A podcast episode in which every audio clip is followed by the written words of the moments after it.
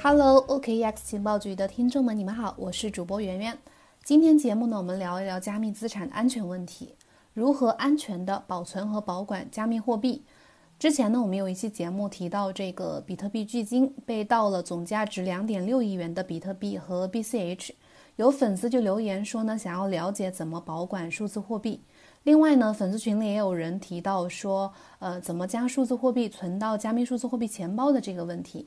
于是呢，我们今天就准备总结一点干货给你们。不知道手机屏幕前面的你有没有过这种经历？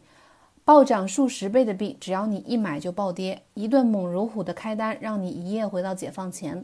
传销币每天打鸡血，虽然一直涨，但是它一键归零的速度都会让你始料未及。炒币呢，看实力，但是也看运气。不过你手里的数字资产呢是你自己的，如何保护它由你说了算。不管你是已经持有了加密数字货币，还是即将投资加密数字货币，那么保管和保存你的加密数字货币就是一个必修课。设想一下，假如你每天辛苦熬夜盯盘，想着怎么让资产升值，可是，一不小心你手里的加密货币呢不翼而飞，那才是欲哭无泪。二零二零年，全球经济政治格局动荡不小，金融市场也遇冷，加密货币市场也没有例外。在减半行情被泼冷水的情况下，加密资产的安全更不容忽视。一直以来呢，在区块链去中心化的这个语境之下，我们对一种加密货币的考量呢，也很看重它是否呃它的去中心化程度。与传统的金融行业相比，加密资产领域呢，正是因为去中心化。而不需要一个独立的第三方托管机构，但这同时也会带来一些安全性的问题，因为去中心化根本阻挡不了黑客。加密货币频频被盗，钱包、交易所也不断被攻击，数十上百亿的美元呢纷纷落进了黑客的口袋。加密资产的安全问题如何解决呢？我们该如何保管自己的加密资产呢？在加密货币的发展历史上啊，巨额的加密数字资产被盗的事件呢并不罕见。不管是门头沟事件还是泽道事件，都是加密货币的黑历史。全球审计四巨头之一的毕马威会计事务所本月发布的一份报告中写道，自2017年以来，由于安全疏漏或者是代码漏洞，黑客至少盗走了98亿美元的数字资产。这样的安全性问题呢，也成为了大型的机构投资者进入加密货币领域的阻碍之一。根据漫雾区块链。被黑档案库数据统计，二零一九年全年区块链行业发生安全事件超过一百三十起，累计损失超过五十亿美金。其中呢，Plus Token 这个资金盘跑路，卷走了大概约二十亿美元的加密货币。两个交易平台呢，也分别被盗了七千多枚比特币，还有三百万枚 EOS，两千万枚呃瑞波币，成为了资产损失最严重的三起事件。二零二零年呢，加密货币被盗事件也依然在我们身边上演。根据 Paxshell 的态势感知平台数据显示，仅在过去的这个二月份啊，呃，整个区块链生态中一共有十一起较为突出的安全事件，受损金额一共达四千八百二十三万美元。一共涉及到这个 DeFi 项目有四起，交易所有四起，DApp 有一起，还有个人被盗的案件有一起。钱包也有一起。二月十五日到十八日，DeFi 项目 BZX 因为这个协议漏洞，一周内连续两次遭到黑客的攻击，共计损失了大约三千五百七十一枚以太坊，价值约七十万美金。二月二十二日，一个比特币巨鲸在 Reddit 上面发帖求助。说它存在去中心化钱包里的一千五百四十七枚比特币和六万枚 BCH 被黑客盗取，丢失的加密货币总价值呢，一共约两点六亿人民币。这是近几年中啊最大的一个被个人被盗的事件。在这些被盗事件中呢，黑客基本上都是属于空手套白狼，投资者呢属于白白送钱。不管是个人还是交易平台，想要找回丢失的加密货币几乎是不可能的。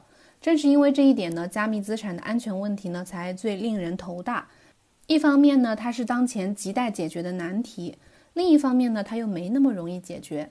本身就是以匿名性和加密性为优势的加密货币，为何会频频发生这种被盗事件？普通的投资者该如何保护？和管理自己的加密货币呢？加密货币的本质决定它本身具有一个加密性，它设计中用到了许多的密码学技术，其中就有这个公钥加密技术。公钥加密算法呢，使用的是非对称加密算法，包含了公钥和私钥。公钥呢是一串数字和字母组成的字符，表示在区块链上存放加密货币的地址。通俗的说，它就像我们银行账户的这个账号。其他人呢要汇款给你的话，必须知道这个账号，所以呢，别人要想转币给你的话，也只需要给他一个地址就可以。而私钥呢是由三十二个 byte 组成的数组，用来鉴别加密货币所有者的身份。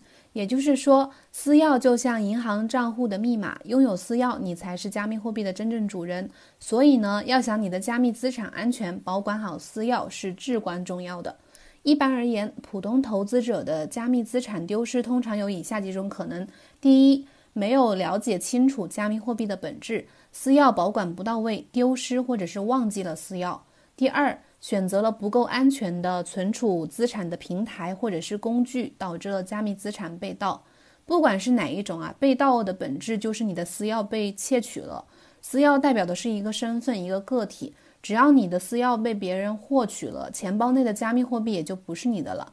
那么我们该如何保管和存储手中的加密货币呢？下面呢，我们讲几个常用的呃保存加密货币的方法，以及基于个人意见给大家一些参考。第一就是保存在正规的硬件钱包当中。现在市面上有很多的硬件钱包都是属于离线钱包的类型，它类似于一个硬盘或者是 USB。用来存储私钥。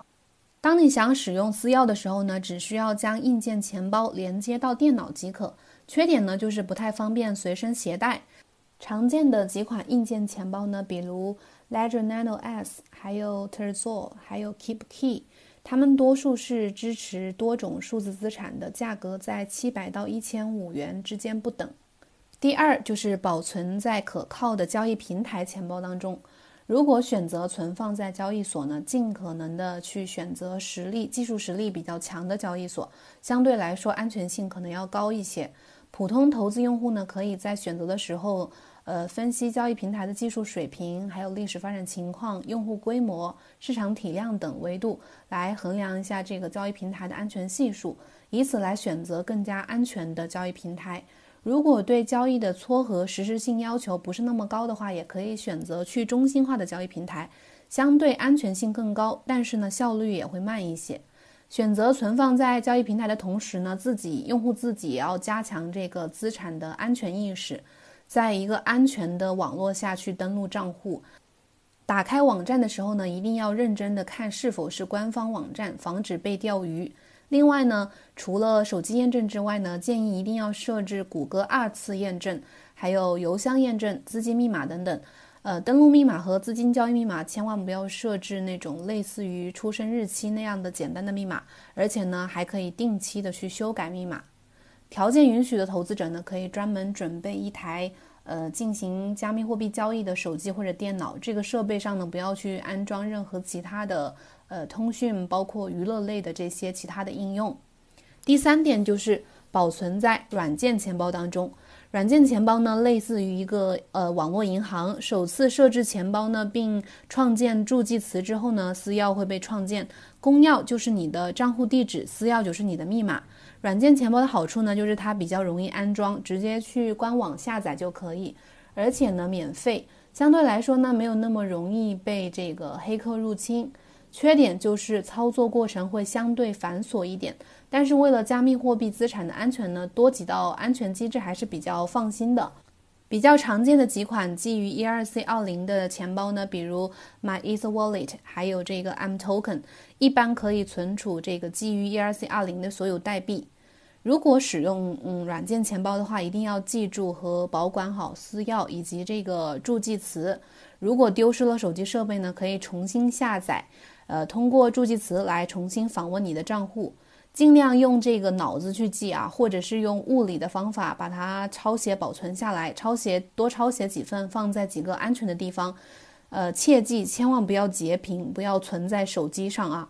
最后有一个总结性的建议：对于普通的投资者而言呢，建议将你的个人的持有的加密货币分为两个部分。第一个部分就是作为你常用的流动的交投资金，可以放在交易平台上用于每天这个日常的交易和投资。另一部分呢，就是你自己的呃长线持有的加密货币，特别是比较大额的这个加密资产，可以保存在离线钱包当中。不是可以，是尽量保存在这个离线钱包当中。好了，以上就是今天要分享的全部内容，希望你能有所收获。呃，可以选择一种适合自己的方式来保管自己的加密货币。感谢收听，这里是 OKEX 情报局，明天再见，拜拜。